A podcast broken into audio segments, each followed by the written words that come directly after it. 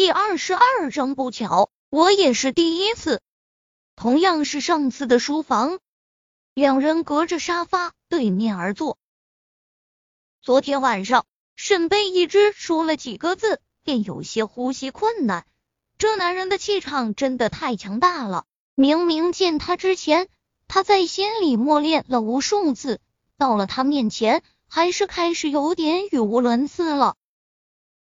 深吸了口气，他才又继续道：“我可以不计较。”宁少臣眼角的余光看了眼沈贝依，眸子里浮现起几分看不懂的深沉，却并没有接话，因为很显然。这女人话还说完，但我可能不能再留在宁家了。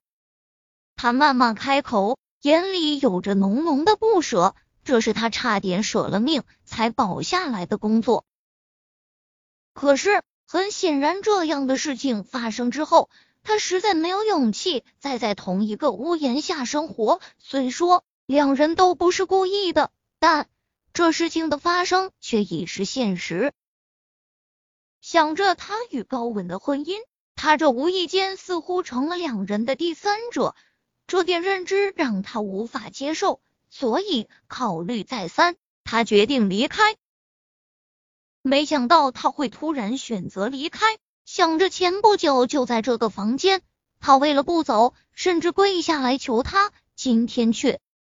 沈贝依偷看了眼宁少臣，见他面色淡然。就像和自己发生那事的人不是他一般，心里一阵悲凉。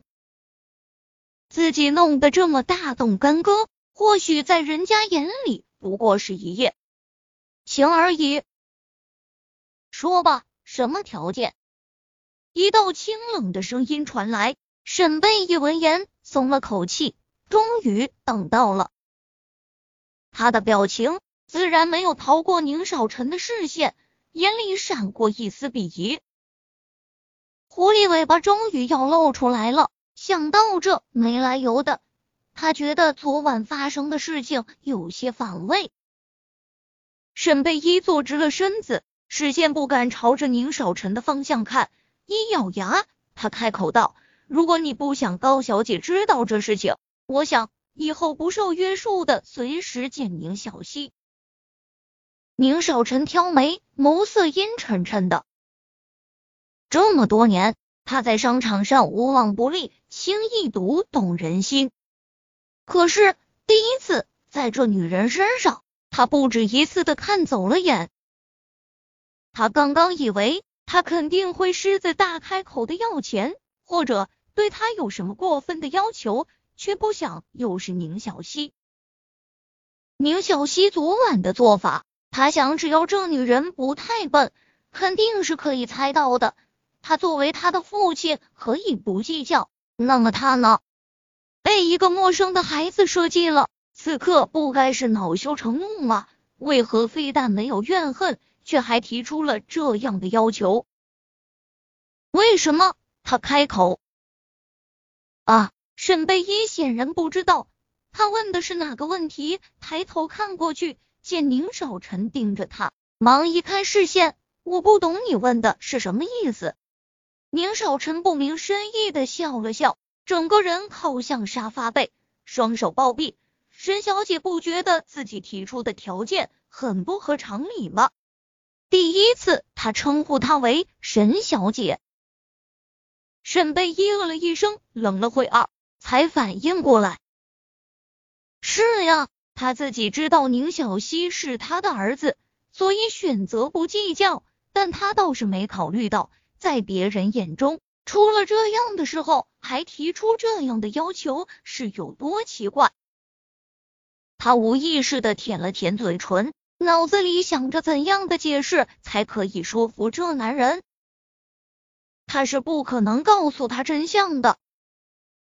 那他的初心是想我们在一起。然后他以为我喜欢你，说完脸爆红，轻轻咳嗽了声，他又继续。早上发现时，我确实很生气，但冷静下来想，他再聪明，毕竟才五岁，对那是自然是没有认知的。